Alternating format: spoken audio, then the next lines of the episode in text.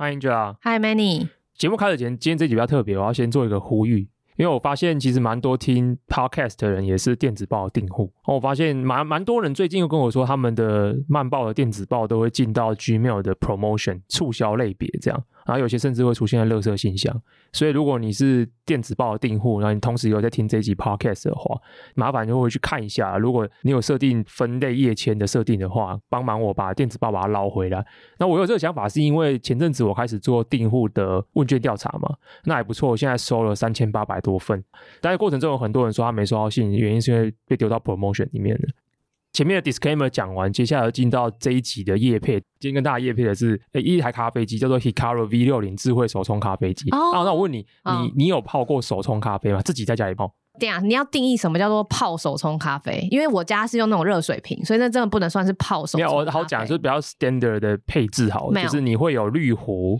自己磨豆粉，然后用手冲壶去冲它，没有办法。那你会想要做这件事情吗？我如果说没有，是不是这个叶配就要进入没有灵魂的状态？不会啊，因为大部分人没有没关系。我只是想知道一下，你有没有这样？我我你有没有起心动念过？我平常在外面比较少点手冲，但我知道手冲有它的手法特色，跟可以萃取出来不同的香味。但我没有为了手冲而特别去追寻某个咖啡店或是某些咖啡豆子，所以我就是喜欢咖啡本身，而不一定是。其他周围前置作业的部分，我就觉得还行所以我喜欢意式胜过于手冲嘛，我希望它出来就出来 OK，, 我疫情期间的时候，有一度想要也真的把东西都买好了，就想要来进入手冲的世界。呃，应该不是说我对喝咖啡有多么的追求，而是当时就会觉得，只是按一台，因为我家一直都是全自动意式咖啡机，当时一直在想说，如果只是全自动意式咖啡机，感觉有点无趣。可是完了之后，因为去外面喝手冲咖啡，完了之后有认识一些朋友，他本身是咖啡师，然后他们就会聊到手冲这件事情，然后我就觉得他们在他们口中的手冲咖啡，其实我自己的体感，或者是可能是我自己捕捉到的片面资讯，跟咖啡无关，它比较像茶道哦，就是它是一个玩，你知道吗？你要跟它互动，它是一个 play，对，比如说你你要去研究这个水温，嗯，完了之后有不同的冲煮法，所以我就是经历过几次之后，就觉得。哇，这好像是一个很治愈心灵的行为。那你买回去之后，为什么没有持续进行这个茶道、咖啡道的一个过程？哦，对，就是东西都买好了，比如说最有名的这种 Hario 的 V 六零的滤杯啊，然后滤网纸、手冲壶什么之类都都弄好了。我也真的有泡，我大概泡了六七十杯油，可是后来之后就放弃了。为什么？原因是因为真的蛮花时间。你就是要花时间才可以体会到这个。你看，啊、你看，你看，这就是一个悖论，你知道吗？对呀、啊，就是我当时觉得很想要投入那个旅程，我觉得那个旅程本身可能是非常有价值的。可是你每天想起来之后看到这些东西，你想要说哦，我我现在想要喝一杯咖啡，经过前置作业，你就要经过那些前置作业。这个咖啡渣男？这个也可以渣。好，总之就是就放弃了。然后放弃了之后呢，看到堆在那个柜子上面的这些东西，就是越看越堵了，你知道吗？所以我后来就是把它们全部装箱好，它现在已经在我家一个某一个被我遗忘的角落，我已经把它们塞好了。塞好，我又回到了全自动意式咖啡机，是不是很棒吧？很棒吧？没有，所以说为什么我对今天跟大家介绍这台机器就是超级有感，而且我实际就是原厂来，然后跟他交流互动了大概三个小时，喝了好几杯咖啡，然后觉得这非常非常惊艳。那我们今天这台叫做 Hikaru V60 智慧手冲咖啡机，那它的公司呢，就是原本就是一家，哎，我想说我没听过这家公司叫做 Hiroya，然后完了之后去查才知道，哦，原来它是 Hario 这个牌子，Hario 就是他们家是专门做耐热玻璃，所以他们家最有名的其实是一个 V60 的那个滤杯，就是非常非常漂亮，非常经典啊，应该所有人如果你要玩手冲的话，所有人一致推荐就是先买 V60 再说，所以他们是 Hario 投资的一个 IoT 的公司，他们开始做这一种智慧手冲咖啡机。那他们一开始其实是做商用机，所以这一次特别推出的这个 Hikaru V60 是他们累积多年商用机的经验之后，把那个技术浓缩结晶化，变成第一台消费型用机。大家市面上可能看过一些智慧手冲咖啡，是那个冲把会在那边转动，而可是我就看了这一台，哎，不是，它其实是用一个更特别的做法，它叫做中央区域注水法。它的注水是上面有一颗喷嘴头，它会同时喷出五道水柱。中央会先喷一个比较粗、比较强的水柱，旁边有四个细水柱。因为其实手冲咖啡的道理，我当然不是专家，因为我只泡六七十杯嘛。刚才讲，可是它基本道理其实就是你要让所有的咖啡粉第一个都能碰到水，然后有产生搅拌的作用，所以你才能够把咖啡里面的这些化合物、香氛物质把它给萃取释放出来。所以以前为什么我们大家说哦，用手去去这样转？因为它其实就是让那个制造那个水流来产生那个搅动的效果。可是它这个中央区域注水法，就是它先用中间那一根粗水柱去把整个粉打出一个通道，旁边的四个细水流呢，就会同时去制造那个水流的扰动。整道水流再搭配 V 六零的滤壶本身的这个漩涡设计，就可以让整个咖啡粉是很完整的被水浸润到，进行扰动跟口味的萃取。第二个就是手冲咖啡其实最重要的其实是水流的控制，水流速度要多少，水量要多少，这其实对最后咖啡的风味都会有影响。这一台它可以有非常精准的控制温度跟控制水量。第三个比较特别，是因为它既然就叫智慧了嘛，它有非常多参数的设计，像刚我们提到的水温，水温从八十到九十六度，每一度都可以调整，然后它总共可以做到五段的出水，每一段的出水都可以制定每一段的水流速度，水流速度有十段可以设计，以及每一段出水跟每一段出水之间你要间隔多久，而且你设计完之后，你可以把这个东西，把它这个 profile 把它储存起来，储存起来之后，你可以分享给别人。所以，假设我们今天我们两个人都有 V 六零，我可以把我的萃取，我觉得哎，这个很好喝，我把这个方法用 QR code 传给你，然后你扫那个 QR code 进去，你那台机器也可以跟我泡一模一样的口味的咖啡。这就完全解决我刚才讲的问题啊，就是说我既想要手冲咖啡，就是这个可以玩的这种感觉，可是我本人又懒得去执行中间这个过程，因为你知道那很麻烦，就是你要先把水加到热，然后你要大概到几度，完了之后你要每次记得说我今天的泡法是怎么样，所以我要用手去控制我的水流速度跟水水的量，然后我还要去这边做那个分段，这是最无聊的，应该说这个是既最有趣，同时也最无聊的部分。皮卡鲁 V 六零，它就是完整的把最无聊的东西去除掉，让机器做，然后让最有趣的地方你可以自己去调整参数来获得，然后最后一样可以泡出好喝的咖啡，所以非常非常推荐给大家。那它现在正在限时限量超早鸟预购七二折，而且我有跟厂商打听，这真的是蛮限时限量。我我不能讲什么时候会结束，但总之就是这个节目出来之后，如果你想要，你看完之后觉得符合你的需求，你也喜欢的话，可能在一个礼拜以内。推荐有需要的人啊，那如果你喜欢的话，透过节目资讯来去了解更多。哇，这又是一个很带灵魂的业配，讲太久了。不是，但是你自己很 很投入啊。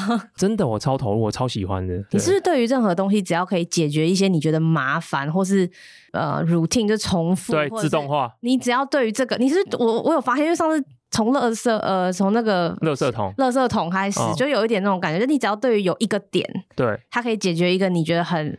阿杂的部分，你就会觉得很开心。对，因为应该这么说啊，我觉得你的灵魂好容易哦，好容易了解哦。没有没有，很吸引我的产品，我觉得有三，至少要有三个点。第一个就是自动化。我我不是一个很崇尚手工的人，大部分的食物类的东西都，或是大部分的一些制品类都很强调手工这两个字。可是这两个字对我来讲是完全没有任何的 added value 的，因为这个词很 rough。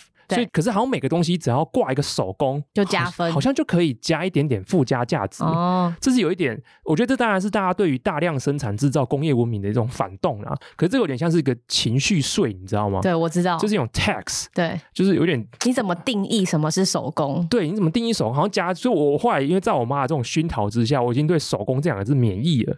而且我就很追求自动，我也觉得绝对能够做到比手工好。只要它的自定度可以做到跟手工我们人能够操作的细致范围是一样，因为人不可能像机器人一样每一次动作都做到超到位，对，而且不会累。但自动化不会出错，对，自动化不会出错。我只要给它一次，它就可以重复这个事情很多次。对，但但只是以前的自动化可能比较没那么没有那么多细节，比较废，所以以至于说哦，我们觉得手工好像可以做更多细致的操作。可是我觉得现在自动化技术越来越好嘛，所以第一个我觉得很吸引我的产品就是它一定有自动化的特色。第二个就是它一定要，我觉得每个人审美观不一样，但至少就是我觉得好看。嗯，那我觉得好看的点也蛮简单的，就是我不喜欢设计太复杂的东西。嗯，不喜欢太华丽。我觉得，我觉得这是因为我没有美学涵养，所以我不喜欢复杂的东西。真的，我觉得要欣赏复杂的东西这件事情是要有一个美学涵养的，因为有点像说我穿衣服，我一向都只穿单色的，原因是因为我觉得我是色彩白痴，我不会配色。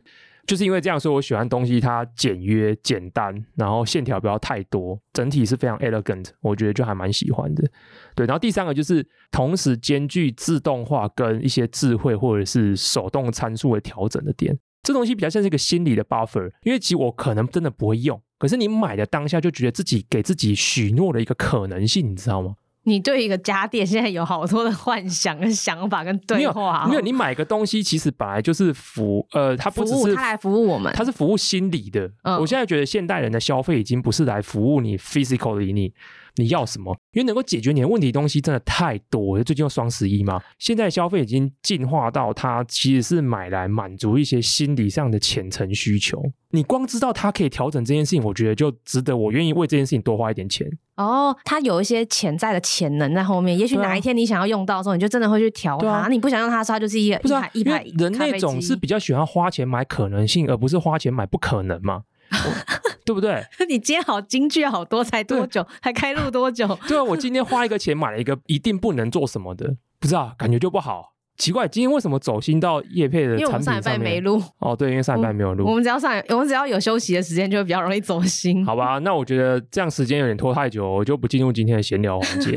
闲聊可以下一个礼拜啊，闲聊可以下一个礼拜，可以啊。总，你的闲聊可以还可以好几个礼拜。我觉得我下礼拜就不想聊这一题。好，先讲啊，先讲。我觉得用很快速的讲。总言之呢，这礼拜原本我最想要闲聊的是因为最近刚看完一部韩剧，可怕。我推荐你绝绝对不要看，这感谢他一定他一定不是不是我的菜啊，对对对，不是我的菜。总之就是这部韩剧叫做《我的女神室友斗娜》。然后原本我对这部剧没什么感觉，后来因为实在身边太多人在讲，所以我就上网查了一下，它有它的 Wikipedia 的一个页面，就页面说它的漫画原文叫做《爱上姐姐的理由》，我就立刻想看了。我只要看到“姐姐”两个字，就是关键字就被 trigger。呃，我就不爆雷啦，反正好像没什么雷好爆，反正总而言之就是大家可以上去看。然后因为女主角是我蛮喜欢的一个韩星，以前 Miss A 的算是门面，门面，那她是秀智，秀智。哎，她以前在 Miss A 应该也是忙内吧？好像是，好像是年纪最小的。那 Miss A 是我二代团里面，我说我算蛮喜欢的一个团。Miss A 真的很有魅力。然后，总之是看这部戏特别比较怎么讲？emo，呃、比较 emo 的部分。对对对，因为有观众留言问我们是不是要走心这两个字，其实我也不知道为什么。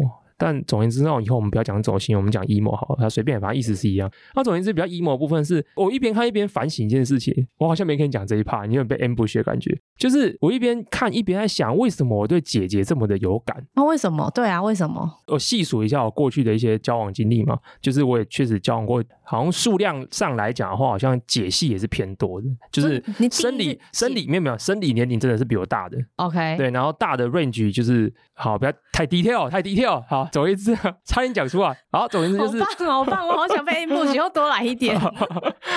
啊，总而言之呢，我在想说为什么呢？后来发现以前啊，小时候的时候，对于谈感情这件事情，存有两个幻想。第一个幻想来自于小时候实在看太早看一些村上春树的作品，然后影响我最深的两部作品就是《挪威的森林》跟《国境之南》。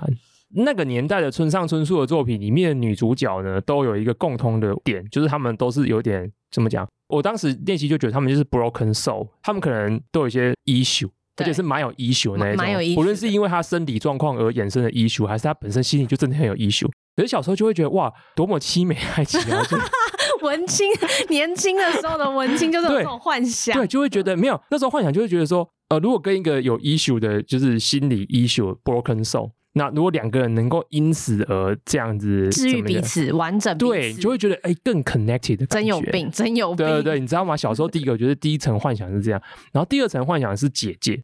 原因是因为就是我兄没有我没有姐妹，所以说就是对姐姐，呃，可能也不是这原因啊。但总而言之，我对姐姐的想法很简单，我就是觉得说我喜欢被强势的对待。M 男吗？对对对，没有你这么说好了。我觉得我这个人吃硬不吃软。哦，对，哦，对，我懂了，我大概理解。那个硬当然不是那种。对我很 rude，就是很不好的那种硬，而是我觉得我的人生是需要被强硬的。指使一个什么，指使或要求什么？因为而且你如果觉得有道理，你就更会乖乖的照着。对，就是我，我是一个很愿意 take order 的人，你知道吗？奴比较奴性比较强。对对对对对。如果这个指令是有道理，指令是好的，而且只要是你没想过的，你就可以从中间发现些什么，就觉得哇，好 amazing。对，我就觉得哇，好有趣哦。然后通常就是姐姐就是比较容易下指令啊，比较任性。有吗？哦，就是我很喜欢有道理的任性。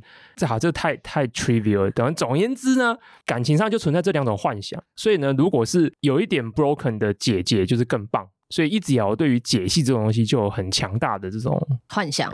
所以以至于我看这部韩剧，发现它原名叫做《爱上姐姐》，就让你回到那个当初，对对对对对对，那个二代团时代，把一些人带进去那个画面。对对对，Oh my god，好可怕，好多好多，太多了。啊，就这样而已。所以我对剧本身没什么感觉啊，我只是在反省这件事情。所以你是借由剧来抒发自己。对，这东西啊，我刚才只是讲这个东西幻想，我没有讲到这个反省是什么。那那个反省是这样，反省来自于一点，我以前一直对于跟姐姐交往这件事情呢，有一个预设立场。就是会觉得姐姐如果比较任性、比较成熟、比较懂事，那我们结束这段关系，我好像可以比较简单。我觉得我从小就是很习惯以结束什么事情为前提来来以终为始。对对对对对，就是任何事情我都会想象说，哎，就 even 是交往的一开始，我都会想说要怎么分手。就是假设这是一个好分手的人，那我们应该可以快乐开始吧？对，就是就是这个人，如果我明天从他眼前消失不见，会怎样？哦，他会不会很烦？哦，你的哇，你小时候这个好值得再做一个新的系列哦。真的真的，我一直都常常做这件事情。我常会去想象说，一个自己好不好开始，通常不是我在意的。我通常会去想说，一个东西好不好结束。呃，反正我妈现在也不听我 podcast，我可以讲，我很小就会想象我爸妈的丧礼上面我要怎么 behave，我要怎么表现。我们今天这个整个已经歪心扭八到了一个无真的。我小学还是国中的时候，我就在想说，就是我去参加别人的丧礼，然后我就想说，今天如果是我爸妈的丧礼，那我需要哭吗？或者是这这该怎么办？我该请谁？我要不要请人？那我我会我会很难过吗？我需要哭给别人看吗？那我要怎么跟他们 say goodbye？对，就是我从小就一直在想说，一个事情的结束是什么画面。我才会开始回推说，我要不要跟这个人开始？因为假设这个人让我觉得很难结束，你就不需要跟他开始。我就不想要。对，如果一间公司很难离开，或是一个朋友很难变疏离，嗯，或者是一个交往对象很难分手，这件事情对我好像就是一个 burden，很，很 painful。所以这件事情回归到电子报，就是说，为什么我一直没有开订阅的关系，就是觉得好像跟读者很难结束这个关系。我好像没办法明天早上一起来，就是觉得说啊，我不想写了。对，对就是这是一脉相承的。那时候对姐姐的预设就是会这样，就会觉得说哦，她比较成熟啊，比较任性，然后可能有一天我受不了了，那我们就就离开分开了也没关系，她也可以过得很好。结果，结果好像真的姐姐都过得不错，是不是？对啊，其实蛮好的啊。所以最大的反省是说，哦，为什么我这么的以终为始啊？这确实是一个我我觉得一直蛮困扰我的人生的一个 issue。每件事情都以怎么结束，比如说这样啊，那那我这种人就是很难创业啊。因为没有人会以想说我怎么收掉一间公司为前提来回推我今天要做什么生意嘛？也许你就该接受这样的自己啊！我已经开始接受，现在也改不了了。人人生走到这里好像也没办法去改变什么东西。但总而言之，就是这一部戏 emo 的这些东西，其实跟那个剧本的内容没有什么太大关系。完全可以理解，你说我可以完全不用看，完全没有办法从中间带入得到任何，我完全没有办法带入任何情境。对啊，因为这就不是你的，这不是我的人生课题，对，这不是你的课题啊，不是我的课题，我完全没有感觉。好好哇。今天闲聊太多太多 emo，好可怕。对，一个礼拜不录就这样，还得了？对，但是每个礼拜都录就会死掉。对，就会变得很无趣。对，好，那我们今天立刻进入我们今天的正题啊。那我们今天的正题一开始先由 Angela 跟我们分享一个题目。那这个题目其实跟前面我们讲产品，我对产品的需求这件事情有关联度。我觉得好像也跟最近我们这几集的 Podcast，或是一最近以来我们两个人自己关心的东西，有一点点共鸣。自从 AI 开始从去年底以来大爆发后呢，我觉得有一个关键是。至少我自己个人啊，我不确定 Angela 是怎样，但我自己个人，我开始更关心自动化的的下一步或自动化的极限。我觉得有点像是因为 AI，呃，ChatGPT 开始，我们好像看到了一些原本科幻中想象的自动化是有可能实现的这个可能。对。然后大家开始回去看，说什么东西在过去这五年时间其实已经慢慢做，而且可以再被 AI 去加成、强化，变得更自动化。对。更省人力、更快速、更方便、更规模更大、更便宜。没错。呃，因为上一个十年或是十几年的创业或者是一些科技的趋势是在讲网络，那个时候在讲的那个 scale，是因为透过网络连接资讯传递的边际成本变很低，趋近于零，所导致的一个资讯上面的 scale，而这个 scale 变成一个资讯的基础建设，也促长了非常多的服务诞生，比如说像 Uber 啊，比如说像 Airbnb 啊这样的产产物，他们都是建立于在于资讯传递成本趋近于零的情况下能够诞生的。可是我觉得下一波的生产力，或者是下一波的工业的进化革命，就是自动化的普及。这个自动化普及不只是数据面的自动化，还包含机械的自动化。所以，我们之前讲的机器人，我们讲了 AI 的一些议题。那我们今天的 Angela 要分享的主题，其实也跟这个自动化有关，只不过它是 apply 在一个。蛮特别，我个人没有那么熟的领域，我个人也超级不熟，到现在还是没有很熟。对，就是运动领域，因为这个运动的领域呢，我个人只熟电竞。不要不要这样，最近最近 low 的世界，今年世界赛还蛮好看的。就是 e-sport 其实也是整个，我觉得整个运动市场，也许我们以后可以分不同的环节来讲。e-sport 其实是成长蛮快速的，对，而且它终于也即将也要入奥运，嗯，对，所以我觉得相对是一个，哎，有没有有入亚运的啦？但有没有入奥运，我不知道。所以 e-sport 是我比较熟，但是正常的 sports 我就没有那么熟，比如说足球、篮球、棒球、美式足球等等之类的。但今天 Angela 要跟我们分享的题目就是运用在我们这一种传统的 physical 的运动里面，它的一些技术。好，今天想跟大家分享的其实是一间以色列的公司，然后它的英文名字叫做 Pixellot，应该就是 pixel 加上 lot。你说 lot lot 很多。Lot 嗯，很多或场域也可以啊 Okay.，parking lot 也是 lot。OK OK，你说 L O T，L O T。OK OK，对，基本上它是一间已经成立差不多十年的以色列公司。Founder 们其实他们主要都是从以色列的军方出来的，然后都是做研究起家的。所以这个 Pixellot 一开始要做的事情其实很简单，就是这两个人都是有做追踪的技术的能力，就是他们很会去追踪东西。可能是自动追踪，可能是手动或半自动，反正他们很会去 track 这些事情，所以他们一开始就觉得这些事情可以应用在运动的比赛上面。我自己不是一个会去追运动比赛的人，大概跟你程度差不多，甚至更糟糕一点。所以其实就是在看这个题目的时候，没有想过说这些运动比赛赛事是怎么去转播直播被完成的。我想象的情况就是会有一个很大的悬吊臂的一个摄影机，然后就有人坐在上面，然后后面会有很多导播，会有很多。电脑和很多人在背后用耳机跟你说，你要先要追哪个位置，然后什么什么，然后要拉近拉远。在我想象中，这个东西还是很人工化的。我觉得这应该也不源自想象，这应该源自于我们小时候印象。我们就是小时候对转播印象就是这样。对，我们已经没有去 update 可能十年、二十年来在转播技术上的进步。对，而且其实如果你今天是一个运动赛事迷的话，你可能会关注的是场上的表现，而不是后台这些制作的成本跟单位的事情。那 Pixellot 一开始他们就是想要做，他们觉得他们追踪的技术很强，他们觉得想要拿它来做些什么生意。那毕竟就是你想象以色列是军工，这个我们也聊过，他们其实很强嘛，所以其实在商用上用在运动上面，算是这两个方的一个兴趣，都是有点年纪的人，一个是连续创业家，一个是技术出身的，他们就想要去做这个 solution。上面一开始是希望说可以尽可能的自动化，呃，他们那时候还没有 AI 这个词，所以尽可能的自动化让。做一些呃硬体跟软体，让运动赛事的转播变得可以更呃不需要人。一开始的想法是这样，所以他们就做了不同代的摄影机，然后不同的软体在背后。经过了十年的演化，Pixellot 也变成了一个蛮大的公司。他在二零二二年融了一轮一轮 Series D，大概是一点六亿美金的，真的很多哎、呃，对对对，但我我不知道他没有，其实没有查到他的估值啊，所以说不定他没有说他自己是独角兽，所以我不知道他们的规模现在是什么状况。在这十年中间，他不只是做了这个很好的背后的软体，就是可以自动的去转播追踪，然后他们是说可以每个球员，然后球的位置，他们还可以自动去抓不同的角度，就你今天是要全景哦，全景就是整个一百八十度的大镜头，或者是区域的这，比如说你假设是一个足球的球场，就会是这半场。我要去追踪这边的影像，甚至它可以有球员跟教练看的所谓的 tactical view，因为这些回放最后他们都可以自动抓取这些影像，而且自动回放给需要的人。如果你今天是球评要转播，你就要看全景；然后要看 highlight 回播，你就要看切刚刚这个过去二十秒这个精彩镜头。如果是球呃球员跟教练，就要马上实时的看这些影像，然后来去协助。教练跟球员做更好的进攻跟防守的分析，所以这些事情全部都是可以在现在他们可以在一台或数台照相机里面，然后加上他们 back end 的一些软体达成的，基本上是不需要人的。哦，就是一个 total solution，它是一个 end to end 的自动化，你可以讲的 AI 自动运动赛事转播系统。对啊，比如说今天这个场域这个球场，我今天就把整套系统把它 deploy 进去。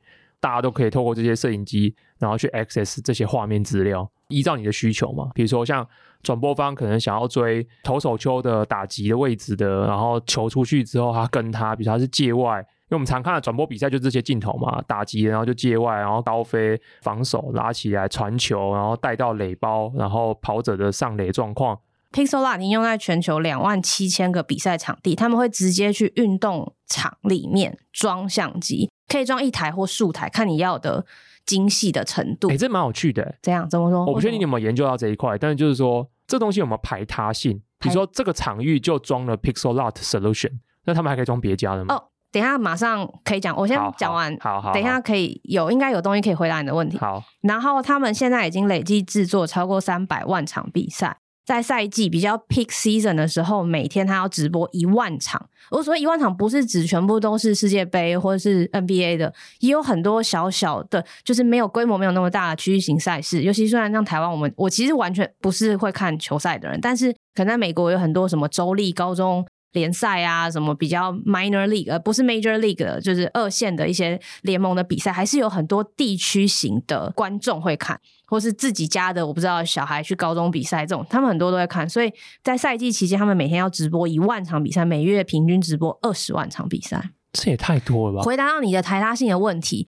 在 demo 里面看到，它其实我先简单快速讲一下硬体，反正硬体也不是我专长。他们其实就是三个全景的广角镜头，看起来很屌，就还只要装三个。它现在只有三个，它以前比较多个，但它现在 downgrade 到只要三颗大的镜头。他没有说多大的场需要装多少，我相信这可能是要他们去现场装才会知道。但他可以装一支、两支、三支或更多只，看你是多大的场域跟多好的覆盖率。大部分里面的软体都跟 NVIDIA 合作，也就是他用了 NVIDIA 这个，他是在 NVIDIA 的什么 Metropolis 这个 system，基本上就是用了 Jetson 啊，然后 Ray Tracing 就是一样，他们可能在软体写这个追踪技术上面很强，然后配合上 NVIDIA 去做后端的一些运算，反正整套就是跟 NVIDIA 有很深很深的结合。排他性这件事呢就很有趣，我在一篇访谈跟报道里面看到，讲到这种赛事，一定会想说，可能是一些很。大型的国际赛事，或至少要一定规模以上的场域才会用到。但其实 Pixellot 这间公司很有趣，他们也打一些很小规模，我们觉得可能很地区型，甚至非常非常小的比赛。比如说，我可能我家隔壁高中的运动赛事，很简单，因为主要市场主要还是欧美居多。那欧美其实对运动是比较，就是他们很在乎，家长是很在乎学生的运动表现的，很在乎运动的参与程度。可是可能家长今天很忙，没有时间去看。小孩的运动比赛，但是这些比赛可能又很重要，他可能关乎他升大学考试有没有办法。我在运动上面表现是一个德智体群美、无欲均优的孩子，所以其实他可以装在就是学校里面的体育馆的场域做直播跟回放。也就是说，如果我爸妈今天没办法看我比赛，但是我这个比赛对我很重要，而且我可能拿第一名，破了什么校际记录，因为我爸妈可以直接从手机上面看到我的精彩时刻回播。这个东西爸妈也可以带着来了，他爸妈可以带着自己的。如果你今天爸妈有在现场，你也可以带着自己的 GoPro，因为我有看到 GoPro 这个牌子，所以 I assume 它是一个 device agnostic 的东西，它可以带着自己的 GoPro 照了东西之后，在后台用 Pixel 的 software 去做后置跟处理，做出精美的我小孩的精美时刻，然后传送给其他的亲戚朋友。所以你刚刚问排他性这件事，哦、Pixellot 也有。纯软体方案，它也有它不是绑它的硬体。我我只能说，我觉得我看起来像是我自己觉得，它在一些如果是卖给 stadium 这种 B to B 的场域，它就会建议你是用一个 all in one solution。但他们最近也开始卖一些 to C 的小 gadget，就是一些比较 portable 的 device，它叫 Pixellot Air，然后后段可以接 Pixellot 的一个 SaaS 的 solution，忘记叫什么名字了。所以这些东西是可以自己买来在家里就可以用的东西。所以你刚刚问排他性这件事，我觉得如果是 to C 端可能没有，to B 端也没有那么的绑定。只要你的 camera 就是你的硬体上面是可以配合的话，其实它更强调是一个开放的，它它更强调他们自己后端的平台在这些影像甚至是影像截取到的运动数据是比较 agnostic 的，他没有想要绑在什么东西上面。好，回答你的问题。哎，所以现在比如说大型的职业联赛都有用他们家的 solution 吗？呃，他们有两种，比他们大型的客户大概有两种，一种就是职业联赛，一种他们也会跟球队绑定。那职业联赛很明显，它像 M MLB，然后 NFL 这种大型的 NCAA，他们其实都有合作。那就是说我就是提供你这个 end to end 的转播的 solution，当然就是。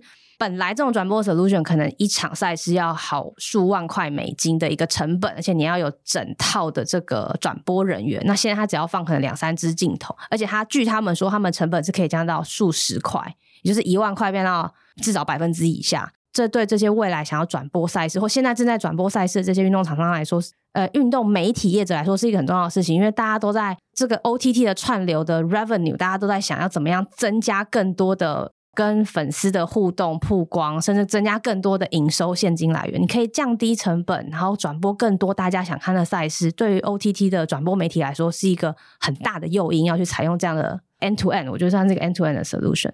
对于一些比较大型的运动比赛团队，比如说巴塞什么什么皇马，然后。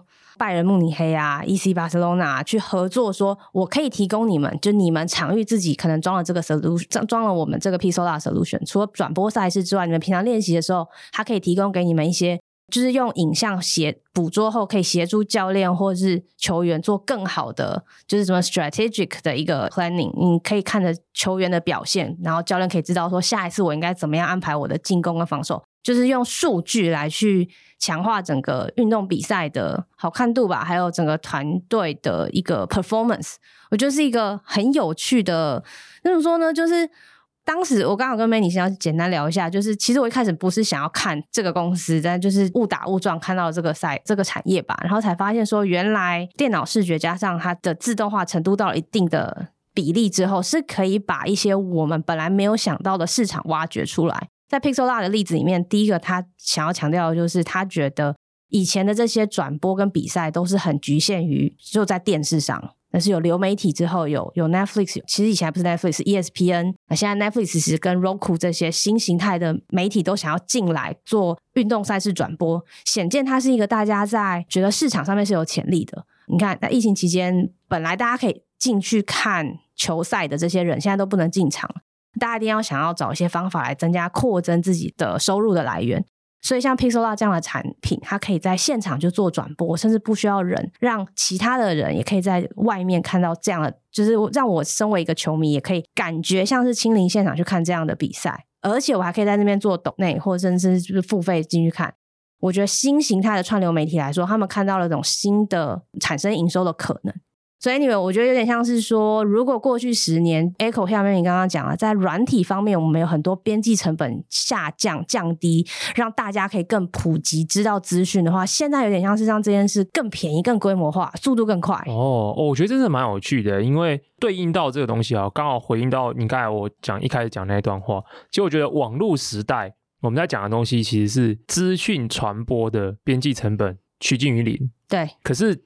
资讯的生产制造，我们最流行的 Web 二点零是什么？UGC 嘛，嗯，所以 Airbnb 的房子是自己上传的，对、嗯，然后 Uber 是司机自己来载车的，所以网络只是透过资讯传播的成本边际成本趋近于零的特性，来让这些资讯更好的被连接起来。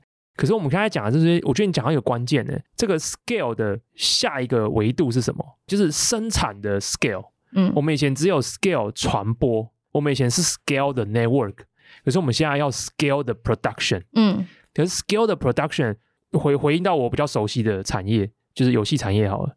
以前你要 scale 一个游戏的 production，就是请人啊，爆炸多人，就爆炸多人啊，就开始一直砸钱嘛，对不对？一样，就请超多人。比如说以前最缺人的是什么？你如果是二 D 游戏，就是缺 art，缺美术，对，画师。你以前都是三 D 的话，那就是缺更多的。你可能缺建模的、做材质的、做 motion 的、做动作的。然后，如果你要去捕捉动态，你可能就要去 mocap 去摄影棚找演员抓资料回来等等之类，其实就很复杂。所以，为什么一款游戏像最近 GTA Six 要公布它的 trailer 了嘛？对。所以，为什么一款游游戏它这个已经拖了十年了 还没做出来？或是平常一款三 A 游戏可能都要花上三年、四年以上的时间，就非常多的东西。它前期的规划是一回事，但后续的 production 必须投入极大量的人力。所以，呃，游戏的以前的或是内容产品的传播，我们发现它很 scale 了。所以，我们像 Steam 就很好买游戏，买游戏像以前不像以前要买实体片非常麻烦，现在数位下载非常的普及。那我们以前看影片也是一样嘛，我们以前看影片。你去百事达或什么之类，相对是慢的，然后上院线。可是现在用 Netflix 串流的方式，我们也把这种东西，呃，distribution 这件事情把它做到 scale 了。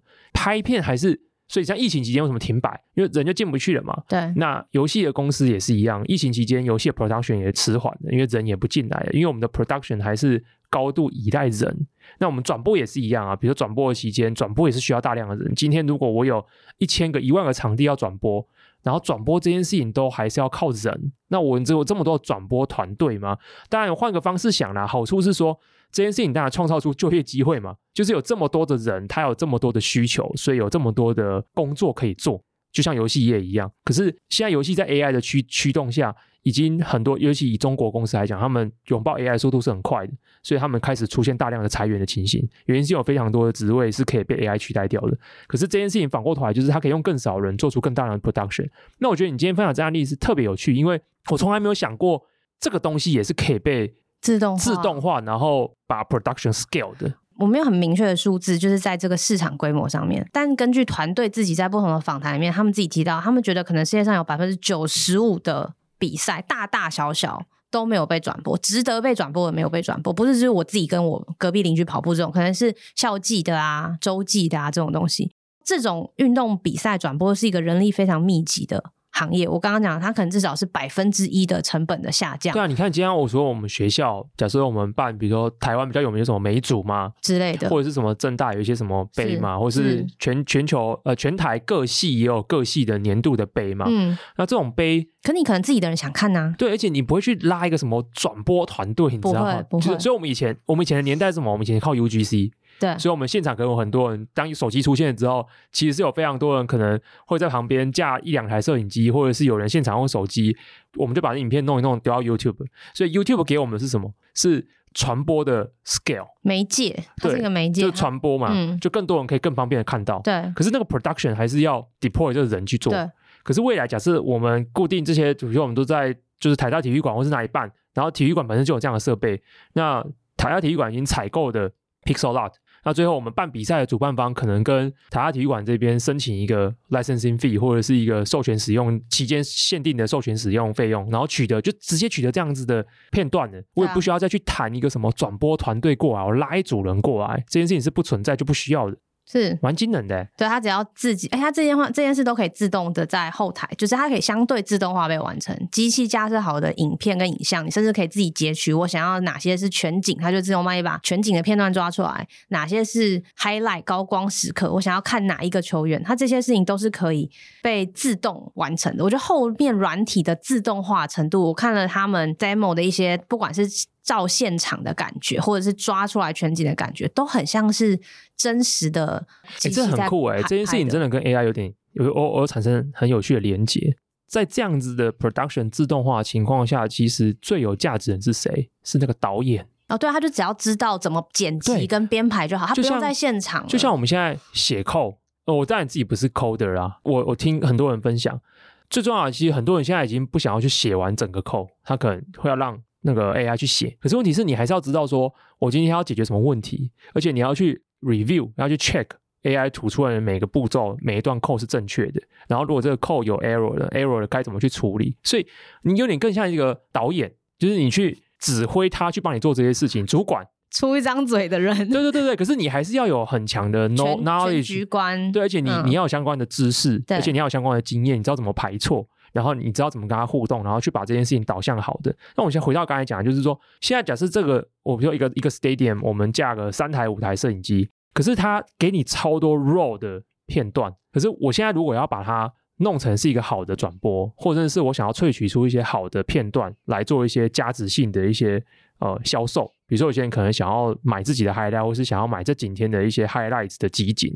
可是你你这时候如果不是现场转播出身的人，第一个你不懂那个画面的语言，你不知道对运动赛事转播或者是运动赛事的集锦来说，那个画面语言是什么？你挑不出。flow 是最重要的，对，需要你挑不出好的片段。甚至它可以帮你加一些自动，比如说音乐、音效，收现场的观众的声音。你要哪里加上什么，把这个东西变成一个。我觉得大家有时候讲 AI 自动产生 content，我们目目前比较多来看到的都是。一键完成哦，我觉得没有、欸但。但是事实上，就是我们好像有私下，不我不知道我们是私底下还是节目上聊过。其实你可以在中间加上那些让他从八十分变到九十九分的时刻，才是最 valuable 的地方。对，就是那个 raw material 本身没有任何价值的，对，那一直卷就好了。对啊，对啊，嗯嗯，这就是有点像是。便利商店的便当跟好餐厅，就是它为什么价差可以差这么多？可能原材原食料没有差非常多，可它中间差的是一些烹饪的手法啊，或者是它什么料先下，什么料后下。因为我最近吃饭的时候都会看这种料理影片，看王刚啊或什么之类的，后来发现，哎，煮菜的重点其实是下料的顺序，是啊，然后温度，然后什么时候这时候要火，什么时候这时候焖或什么之类啊，其实蛮蛮酷的。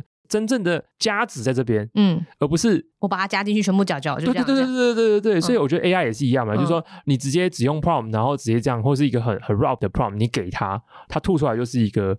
很很很弱的东西。那重重点是你有怎么样子的 know how 跟 knowledge，你可以去协助让他去 build 出哎更好，甚至是远超乎想象的事情。而且你想想看，在这现在这个 Pixel 做了十年，现在这个场景下面，你可以直播更多类型的运动赛事，会有更多人因为这样而接触到这些赛事，而且愿意投注你说金钱好了，因为球迷都是你知道不太理性的嘛，以前看不到的东西，必须要去现场看，或者是没有管道可以看的东西，现在可以看到了，而且可以看到之后，你就有更多的收入的来源。对于你今天本来只是 ESPN 这种比较大型的美呃体育赛事的垄断转播商，现在其他的比较小型的、比较 regional，甚至新的串流媒体也可以加入这场战争，说：“哎，我可以直播转播这些比赛。”然后你如果有兴趣，你就可以来订阅。对于所有想要串流呃，所有想要做串流媒体，也就是播报体育赛事的人来说，都是一个新的营收的来源。这件事是一个我觉得没有想过的市场哦，哎，其实这这题目蛮酷的，这题目蛮酷的吗？哦，主要是针对这种戏，这我觉得这个可以打开一些很多的想象啊，包含比如说，我觉得 overall 来讲啊，这整件事情会发现现在自动化的趋势，我们先不讲工厂啊、生产制造的，或是机器人那个段落的。我们要讲还是说，哎，资讯类的东西，你会发现现在的自动化有一个非常非常关键的点，就是影像能力 （vision）。因为我们现在 vision 能力，像你刚才说，Pixellab 跟 NVIDIA 深度合作，那我们知道在 vision 这件事情上，NVIDIA 是走在非常前面的。所以今天 Pixellab 能够做到很多事情，其实是背上 NVIDIA 他们在 vision 上面的一些研究的成果。那我们发现这件事情其实可以让 production 大规模化的可能性其实很多，哎。其实蛮惊人的，我觉得这件事情确实是蛮惊人的。从 NVIDIA 呃，不今年就是多次的 demo，不管在于，其实工厂也有啊，它可以做 digital twin，实时要监控，可能如果有一天你可以实时监控工厂的每一个环节，每个其实它都需要。我我觉得应该说，我觉得视觉本来就是在这个世界上，现在大家可以去 augmented 的一个走的比较前进前面的地方，主要也是因为电脑视觉已经发展的比较久，然后我们对它的了解真的非常的，在我看来蛮惊人的地步，不知道研究到什么地步，但我真的觉得实用上已经可以相对非常的真实，它被强化的很多，以至于我们可以用更高的维度。去了解跟看这个世界，而不再只有一双眼睛或两双眼睛。现在就是全部都可以看。因为这东西我不确定现在有没有这样 solution，maybe 值得我们之后去探讨一下。因为同样的东西，立刻我联想到另外一个场景是演唱会啊，是不是？对不对？娱乐用途这个很大，很大嘛，很大，极大嘛。而且这个跟运动赛事，我觉得含金量更是不可同日的。因为你看。现在演唱会还有新形态，Taylor Swift 可以直接在 IMAX 办演唱会，对对不对？然后大家还看得如痴如狂。那以后这成本都降低，所以，这很恐怖诶。就是说，我们现在要办个演唱会，我们的 crew 摄影 crew 也是超惊人的，超超多的。可是以后这东西可不可以变成一套 end to end 的 solution？它当然不一定是什么直接跟一个 stadium 合作，因为有时候一些呃音乐季啊或什么它是场外的，嗯、或者是它在一些那个 stadium 本身是很有弹性的，嗯、比如说体育馆这件事情本来就多功能用途的，嗯、你今天是因为你办一个演唱会，它才把它 build 成一个玩演唱会的舞台。嗯，可是这东西与时俱进，假设未来，因为现在没有所有的演艺活动或者是演唱活动都有录影这样子的，一样嘛，一样，对，都没有这样的东西，对啊，它都没有被。不一定有被 production 成 content，但有时候这是原因，是因为主办方他可能因为成本效益的考量，他觉得哎，这东西它 production content 它的成本，我我要请一一组 crew 来就是这么贵，就不符成本。我都请来了，然后剪辑，然后干嘛之类的，混音什么之类就贵，所以大家觉得说这东西他们要把它商品化。可这问题就在于，如果我们可以把 production 的成本透过自动化的技术大幅的降低，我们以后可以看到非常多的产品，就是这东西产品化的门槛就更低了，所以。运动啊，现场演出啊，这些都是非常非常惊人的，所以我们就会有更爆量的产品。所以我觉得困扰的呢，就只有在于我有没有爆量的时间。我没有更多时间，我没有更多时间了。对，我要怎么选择？我要看什么？甚至我要怎么样才可以只快速的看完这场演唱会？你要 highlight 哦，你要各种吃懒人包，对，很惊人呢、欸。对，这个确实是一个蛮蛮惊人的。他们觉得在自动化过程中可以让。产生这些 content，当然它是说运动赛事的 content，但我们就 general 一点，整体的 content 量都会上升。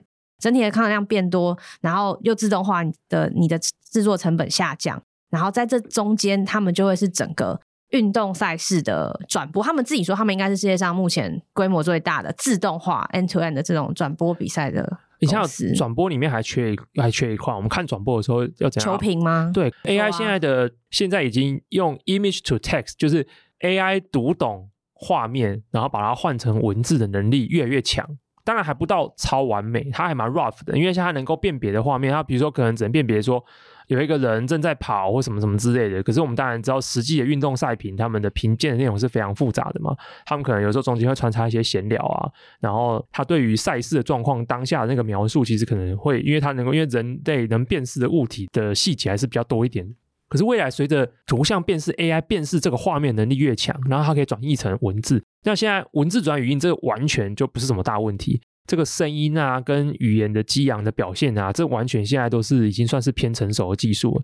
所以只要把视觉转成描述这个段落的技术再补强起来，这个 end to end 不只是场域的摄影机跟影像内容的输出，哎，所以有一天这个整个体验，对，就是付一多一点点成本，或就是也许对原本这些球迷来说，要进去买票。看这个东西，还有交通，还要去抢票。现在不用，现在在这里，在我这边就可以看到所有的东西。我为什么不多花点钱抖内？对 Revenue 来说，我就是一个很惊人的一个想象这蛮惊人的。回应到，因为我相对比较熟的游戏叫，我相对比较熟的运动是电竞。那电竞在今年推出一款有趣的产品，就是大家都熟悉的，小时候大家叫快打旋风啦，现在大家都不叫小时候的名字，反正现在都不叫快打旋风了，现在叫 Street Fighter，反正就叫 Street Fighter。那 Street Fighter 今年推出了六代。六代里面呢，有一个非常有趣的功能，就是 AI 播报员。因为它是游戏，所以相对简单。因为当我们在玩格斗游戏的时候呢，你会有很多的输入，你会很多 input，比如说你往前走、防御、被打了、发绝招了或什么之类的。所以其实你游戏本身就可以去侦测到。玩家的这些 input，它可以根据这些 input 跟场面上的状况，我不确定它应该不是 AIGC 的声音，它有可能是一些预录好的台词，再加一些演算法来把这些东西把它拼凑起来。哦，因为还是 rule base 多一点，对，还是 scripted 多一点。嗯，嗯，可是这件事情是做得到的，而且那个体验其实是不错的，就是其实蛮有趣的，就是你自己在玩的。就但如果你是实际上比赛的时候，我们实际上比赛还是有实际的赛品啊。但是如果你自己在玩，你想要让那个。玩的那种感觉更身临其境，更 engage 更强。对，不要那么孤单的话，不要那么孤单，就是不要只有画面，就是好像有一个人在旁边是在讲话，陪你，陪你，它效果是非常好。很惊人呢，我们学现在光 scripted 比较偏 scripted 或是 rule based 的方式就可以做到这样子的效果。那以后 AI 真的，我觉得现在 AI 就是你知道以年来想象就是很不可思议。所以这件事情我给他个两年时间就好了。哦，我们当然不是说这件事情会取代 MLB 啊、NBA 啊、嗯、NFL 的知名的赛评，嗯、这当然是不可能的。可是。除此以外，还有超级多的比赛，比如说每组比赛，我我们真的需要请一个专业的赛品吗？可能 AI 赛品就很棒嘛，嗯，或者是区域型的比赛，那这些东西它如果都有一些 AI，而且它做的品质，比如说八十分就好了，嗯，它对观赏体验来讲还是非常棒的嘛。从零到八十，对啊，质与量飞跃的要进，对对对对对对对，所以其实这件事情我觉得相对是蛮惊人的，我觉得是很令人期待的。这边东西就滑入到我们今天尾巴最后一个小小讲的一个题目了。这个礼拜最夯、最热门的新闻就是 OpenAI 的 Dev Day 的开发者日的一个对。那我相信听到这一集节目的时候呢，应该大部分人都在网络上被这一场活动的一些里面的内容被洗了一遍啊。所以我当时还跟 Angela 讲说，我们到底要不要分享这东西？我预设就是我的坏毛病。我的坏毛病就是我都会预设大家都已经都知道了，但是我觉得它里面还有一些比较有趣的点，我觉得也可以接着 Angela 这个题目往后面来做一点延伸讨论。OpenAI 的 Dev Day 呢，我觉得它的发表内容，今年呢这是他们首届的 Dev Day，那他们这一届的 Dev Day 总共发表了两两大块的内容啊，我觉得简单的粗略的分，就是一个是 To B 的，一个是 To C 的，或者是一个是 To Developer，一个是 To User 的。那 To Developer 的部分，当然就是大家都知道，就是呃，它能够接收更长的。呃，token 数量，所以说我现在可以丢一个三百页的文字进去，它的呃能够接收的 context 越长了。以及它的 rate limit，就是它的，我其实不知道这样中文要怎么翻呢、啊？那个 rate limit，有有人用机翻就会翻成速率限制，但是它其实不是在限制那个速率，应该就是那个用量的那个限制也大幅的增加了。然后包含它有非常多对开发者友善的一些 API 的功能的一些提升，然后速度变快，以及价格变低。它的价格基本上综合使用的话，可以便宜二点七五倍，这当然是蛮惊人的。To Dave 这一端呢，就如同 Sam Altman 一直以来在外面的演讲都在讲一件事情，他对于 OpenAI 的发展方向，或是 OpenAI 所取的技术方向，就是 Scale。他们就是要发展参数越多的大模型，然后并且把这个 Scale 推大，然后让用量增加、容量增加，以及价格变低，让更多人都可以去使用它。所以这是他们自己选择的发展之道。呃，毕竟我不是开发者，所以我觉得一方面是我不是开发者，所以我对这东西我当然就只能做字面上的理解。然后另一方面是，我觉得可能是一种怎么讲自我要求吧。我如果我不是开发者，我就不会 over hype 这件事情。是开发者才能够真实的感受到这件事情对他们要开发的产品有什么差别啦。我不太能够从这边，然后直接去说 AI 又进步多少，因为我没有 benchmark。可以从别的角度切入啊，没关系，没关系。但这一块我就觉得说，我不是开发者，所以我顶能只能做这种很简单的字面上的描述跟大家讲，因为实际上大家也感受不到。你可能实际上感受到的是，OK，你今天用了某一个 AI 应用，它变得更好用了，因为它后面接的是 GPT Four，然后 GPT Four 它各种的能力都提升了，所以你能感受到更好用的。可是你不会实际感受到到说 Dev Day 上面讲的这些东西对你实质带来对你直接的冲击，你可能不会有这个感受。可是另外一个 as a user 比较有感受，就是他们今年推出了一个新的东西，叫做我觉得名字真蛮烂的，这叫做 GPTs，很烂。呃，GPT 就是他们这一套模型的名称嘛，所以我们 Chat GPT 就是聊天用的 GPT，那如果是模型的话，就是 GPT 三、GPT 四、GPT 四四 V。那 GPTs 是什么？我觉得这个东西，我后来这几天又比较仔细的思考了一下，我发现也不能太 hype 的去看待它。好，我先讲什么叫 GPTs 呢？大部分人的说法都是，你今天可以去制造一个自己的 GPT，GPT 或者是自己的代理人。我可以制造一个 agent，一个助手机器人，然后给别人使用。OK，这是一开始大家对它比较怎么讲通俗的说法。我一开始也是从这个角度切入的，但是我实际就是玩了一阵子以后，然后再看了一些别人的讨论之后，我觉得一个比较精准的定义它是什么，应该是这么说啦。如果大家有在用 ChatGPT 的话，大家已经很常会做一件事情，就是你看到有人用的很好，因为我们现在的 ChatGPT 旁边是一排聊天室嘛，呃，聊天内容，所以我可能有几条聊天内容是我定义好要做什么事情的，所以我会回到那一个聊天串里面跟 GPT 继续互动。那有很多人可能会觉得说，比如说我看 Angel，我觉得他某一项任务做的特别好，我就会想问他说，哎，你 prompt 你那个提示词怎么下的？你怎么可以让他做出这样的事情？为什么我跟你想要做一样的事情，可是我做出来效果没有你好？可是这时候，对方可能不一定很容易把那个 prompt 分享给你，因为这 prompt 可能分几个。第一个说，他一开始 prompt 下的不错，或者是他中间是有一些 iteration，有一些互动的一些过程，导致它的效果是比较好的。那这一次 OpenAI 推出的 GPTs，其实我觉得很笼统来讲，它就是把我们刚才那几件事情呢，开放成大家都可以用，而且很方便的分享。所以我今天不用再去问 Angela 你的 prompt 怎么下，我要把你的 prompt 拿回来自己下来，试着去复制出你的效果。今天 Angela 可以开启 ChatGPT 的后台，其实它是一个非常简洁的界面。你只要做三件事情：第一件事情是你先把它取名，所以今天叫 Angela GPT。第二步是你可以给它 instructions，你告诉他说：“哎，这个 GPT overall 是要怎么做？”那这东西其实就是你平常把你想要对 ChatGPT 作业的那个 prompt，你把它先写好，就是它的 instruction，它会怎么运作。第三个是比较进阶的，如果你觉得它直接调用 ChatGPT 的 database 不够，比如说 ChatGPT 不一定有捞到某个特别领域的东西，比如说啊、你今天是一间公司，然后你们自己公司那边有 FAQ 文件，可是这不一定是在 ChatGPT 的资料库里面，你的 FAQ 文件里面可能包含你的顾客最常问你的说，呃，退款要几天啊？怎么退啊？我要怎么申请啊？这种东西，可是你们已经有文件了，所以你可以把这个文件把它上传上去，你就输出一个 Angela GPT，这 Angela GPT 给我用的时候，它就像是。每一次的重复复制贴上 Angela 已经用的很有效率的那一套 prompt，而且还可以 access Angela 提供的那一套 FAQ 的文件，然后来有效的回答特定的问题，就是这样。所以它没有那么神，它很像把当时旁边的那些小的聊天呃功能提升之后变得更好，然后把它产品化，对，把它产品化，它包好了，对，包成一个东西，然后我可以做一些自定义，对，对，我上传这些东西，对对对对，那个界面我可以交换，对对对，所以其他人可以用，增加大家对于这个东西的依赖度，对对对，所以它没有那么神话，它其实是把它既有那个东西在技术上做一些提升，然后重新 package 成一个产品，可是这件事情在使用体验上就。极大的提升，大幅提升，大幅提升，这有点像什么？这有点像是寄信给自己跟有 Dropbox。哦，你这比喻很好哎，对不对？想好的，对，因为以前是凑合着用嘛，我们回应到我们之前的创新的用途理论。我们以前用 ChatGPT 的方式就是凑合着用，因为它就有很多限制，所以大家只能说，哎，你的 prompt 跟我分享一下好不好？或是凑合着用这些东西，或者是我要上传文件，我可能就开。呃，它的 extension，然后做一些文件的上传，或是读一些文件。可现在不用，我现在就不用凑合着用。它现在开始慢慢的把一些 use case 里面看到的凑合着用的东西，把它集成起来，打包成一个完整的产品，然后让你可以轻易的使用，并且轻易的分享。而且它在这个东西的下一步，还去盖了一个有点像是 GPT Store，我们可以想象它是 App Store，就是把这些可以交换的小 Chat GPT 们都放上去。对。但是这件事情，它的我觉得我从里面看到的最大的价值，其实是它商业模式上面的一个优点。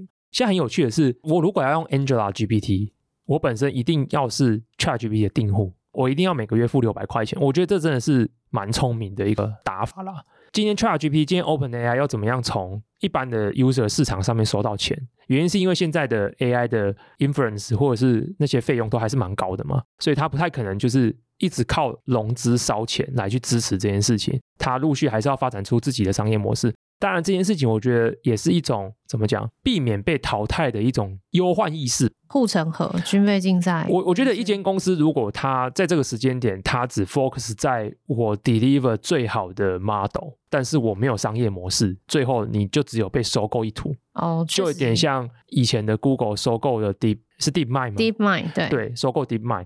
可是你会发现，OpenAI 我觉得很不一样的地方是，同时在工程领域上跟商业模式上都蛮有想法的一间公司。所以它一开始的做法是什么？一开始推出大家都可以用的 ChatGPT 三点五，然后因为这个模型相对的已经是便宜的，完了之后它推出需要付费使用的 ChatGPT Four。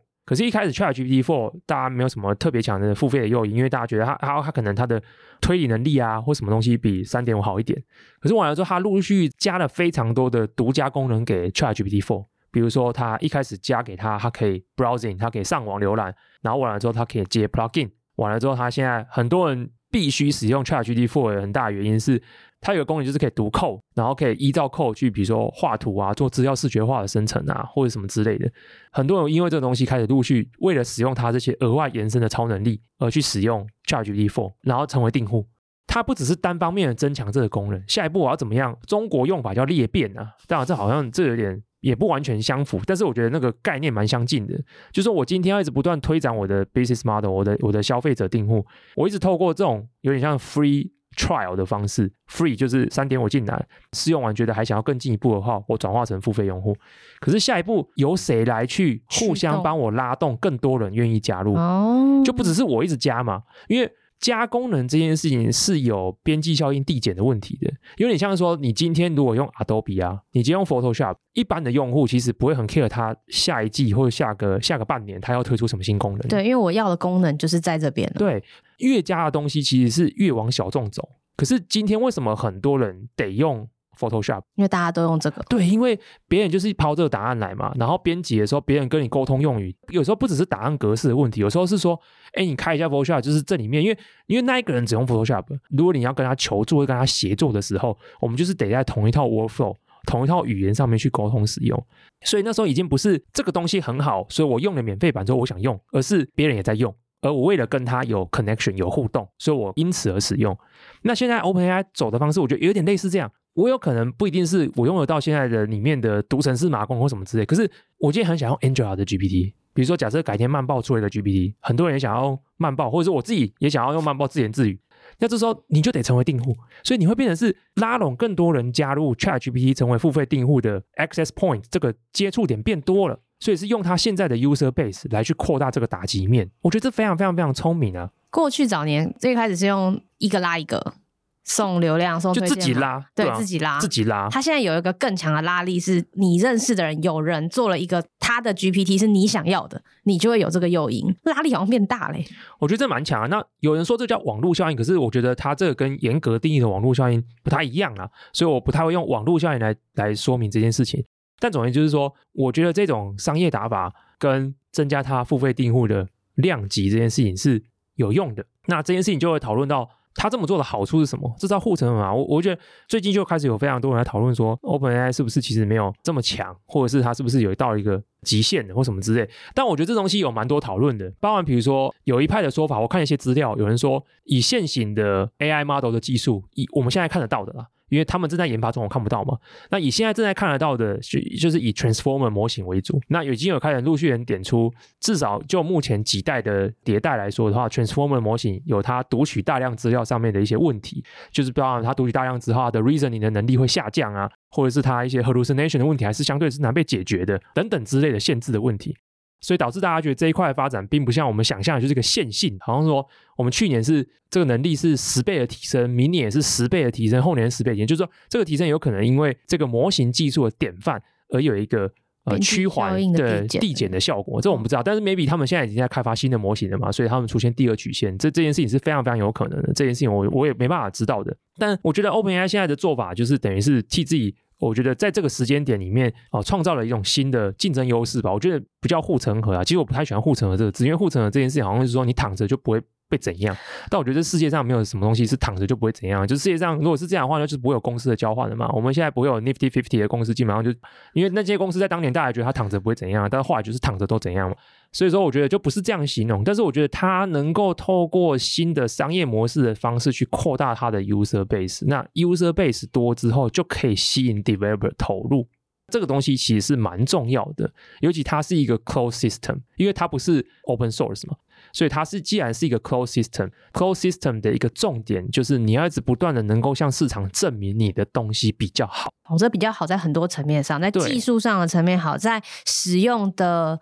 容易度、便利性跟解决我的痛点，相容性啊，他也他也做了很好。其实相容性是一件很重要的事情。其实我觉得 closed system，你不是 open source 的方式，你你打一个生意的话，你除了不断的要证明自己比较好以外，你的东西比较 compatible 是一个很大的重点。这就是为什么 Windows 当年的跟 OEM 公司合作起来的生态系会这么强大，即便一堆人狗干 Windows。Compatibility 就是最好啊，就是得用，就是全世界有这么多的 OEM partners 愿意去帮他开发东西，他也愿意去 support 这么多的 OEM partners，从 driver 的系统的支持什么之类的，那就是。每个人都用它成为一种 workflow，那其实这样啊，大部分的用户呢，对于功能的需求或对于品质的鉴别度呢，其实没有那么高的。就我们没有，并七十分就可以。我们并不是因为 Windows 或 Linux 去选，而是我因为身边人都在用这套系统，所以我就用了这套系统，因为这样我才能跟大家一起在同一个系统上面沟通。对，其实人是可以接受边抱怨边使用一个东西，或者说人大部分的时间都是边抱怨边使用东西的啊。这世界上本来就没有一个东西是因为绝对性的比较好而就把旧的踢掉。旧的东西会存在，有时候都很简单，就是因为比较多人用，换不掉了。对，就是它在 workflow 里面，它在 compatibility 上面，它在人与人之间的互动上面，就是这一套。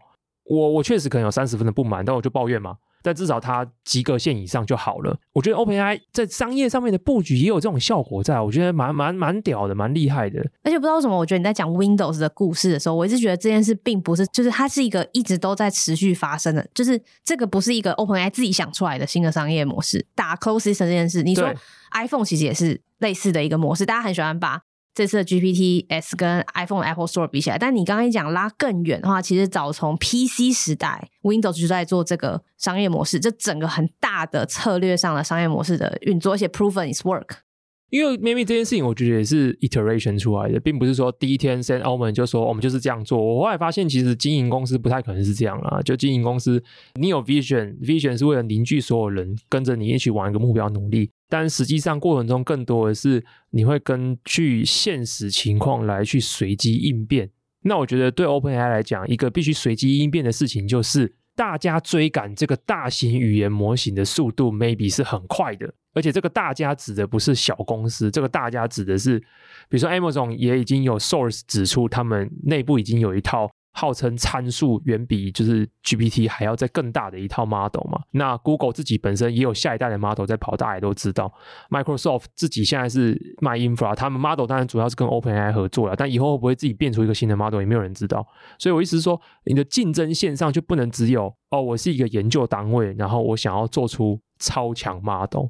Maybe 啊，我是猜测的，以他们自己内部对 Transformer 模型的理解，Maybe 他们也知道这个典范。它的边际效应有一个极限，或者是已经速度变慢了，所以以至于这段时间里面，其他人要迎头赶上的速度是能够靠近的。那你也不能只单压这件事情嘛？我不可能单压一件事情是。我永远会比别人好，因为可以啊，你永远都可以比别人好，因为说你可以通过各种的 benchmark 去证明你的模型比较好。可是那个好跟市场现实需要的好，它会慢慢的脱节，你知道吗？跟使用者随着用户越来越多，对八十分，然后八一、八二、八三、八四、八五、八六，大家体会最后就会体会，可能没差了，对，这可能没差。所以你你只单方面追求这件事情的好，可能不见得能够带给你商业上的回报跟价值啊。我觉得他选择之路也是这样，而且另外一个就是说，他也不会只是有人也可以这样，所以我就一直只追求这件事情的好，所以我就一直募资，对，我就一直烧钱。可是这件事情最后就是你可能会丧失自己的商业上面的自主性，你可能不会成就成为你自己想要成为那样子的商业的一个 empire 或是一个具有宰制力的商业主体。那我觉得至少我从 Sam Altman 的想法或是各种的做法里面，我觉得他们是有这样的想法的。嗯，总而言之呢，这次的 Death Day 呢。我觉得在这个商业上面的想法这件事情是让我蛮有启发的啦。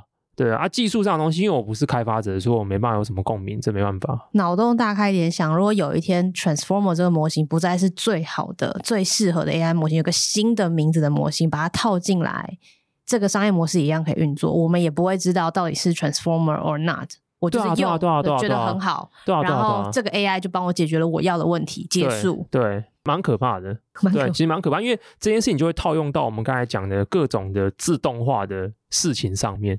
呃，我写电子报跟录 Podcast 的初衷就是了解，呃，世界会往什么方向走，以提前，嗯，怎么讲，提前 prepare 好自己，可以在这样的世界里面有一个自处的位置。我的初衷真的是这样，对，就是探索，然后完了之后回馈到自身来去想象说，那接下来我可以替我自己 prepare 好什么样子的东西。可是我渐渐也觉得这件事有点难做到，因为我启动这一份电子报跟这个 pocket 的时间点是。所谓的网络时代的末期，所以那时候我我的想法，我的 mindset 还是停留在网络时代。我当时只是觉得说，我如果我能掌握到怎么样更有效率的传播资讯，怎么样在资讯大量流通的里面可以掌握到一个新兴的红利，可以用一个 business model 去转出钱，那这样就好了。可是发现 AI 跟自动化带来的生产 production 的 scale，它是破坏性的。对，我们没有想象过，我们都还停留在那个对我们想象时代。对我们想象到的是 communication 的 scale，我们没有想象过 production 的 scale。而现在进来的人，可能 day one 他们就已经看到过量的 content，他们要想的问题就不会是这个。可是我觉得 production 的 scale 真的蛮难适应的。之所以为什么有人常讲 AI 是工业革命，我渐渐觉得哦，我可以把它类比起来，因为工业革命相较于受力时代，其实也是 production 的 scale。嗯，以前需要这么多人，这些人要指挥这些牛马羊，然后他们的运动速度是怎么样？可是工业时代一下去，只要通电，机器一跑，production 的速度就是二十四小时不用睡觉的，怎么样去产出？人类的角色就变成指挥机器跟去挖掘、采掘、支持机器运作的能源嘛？那 AI 时代的时候，我们是什么？一样是去采掘、挖掘，可是会发现 AI 是一个自主自动的，它的能源是什么？它能源是资料，而它基本上至少在文字领域，它已经不需要。人类的文字，它已经永动机了，你知道吗？它自己就如果大家说什么 data is the new oil，假设是这样子的话，那至少在某一些 data，它已经永动了，它已经是核融合，核 融合，它不需要再它不需要了，它只要有电就会跑了，它不需要再吃你的资料了，对？对，那其实蛮恐怖的，而且它东西就是。它都是可以吃到一定程度的时候，它就不用吃了。吃到什么东西就不用吃？为什么？因为 AI 跟人类最大的差别是，AI 会越来越像人类，它的 reasoning 能力会越像人类。可是人类的缺陷是什么？人类有限寿命，然后记忆有限。可是 AI 是 perpetual 的，所以它有 perpetual memory。所以这件事情就造成了他是福利连啊。不是，等一下，为什么会接到福利连？对不对？对，他是福利连啊。对，福利连的眼中，这些人都是这样。可是福利连就活了五百一千年，对不对？一千一千，对，一千年。所以他是福利连啊，他是福利连。所以我们要怎么去？我们要怎么去？我们要怎么打败福利连？我们要怎么打败芙莉莲？没有办法，我只能变成他的徒弟。我们只能变成芙莉莲的 story，他回顾 story 了，你知道吗？很恐怖啊！我们是他人生这个这么长时间点的一个记忆点。对啊，因为。AI 就是对吧？哎，怎么会跳到这里来啊？奇怪，好好，我觉得这结论蛮好的，这是今天的金句。AI 就是福利点。好，那我们今天就是用这个做结。今天的 flow 好奇怪啊？会吗？就是很有点太走心，前面太走心。不会不会不会，真的吗？好啦，好，那以上就是本节的节目了。那我们总是会这么突兀的结束，因为就是突然讲到觉得差不多够就可以了。那如果你喜欢我们的节目的话，欢迎分享给你的朋友收听啊。如果你一样，就像一开始讲，如果你喜欢用阅读的方式，然后读我平常会去关心的不同的主题，然后欢迎透过节目资讯订阅慢报啊。要九九，我拜拜。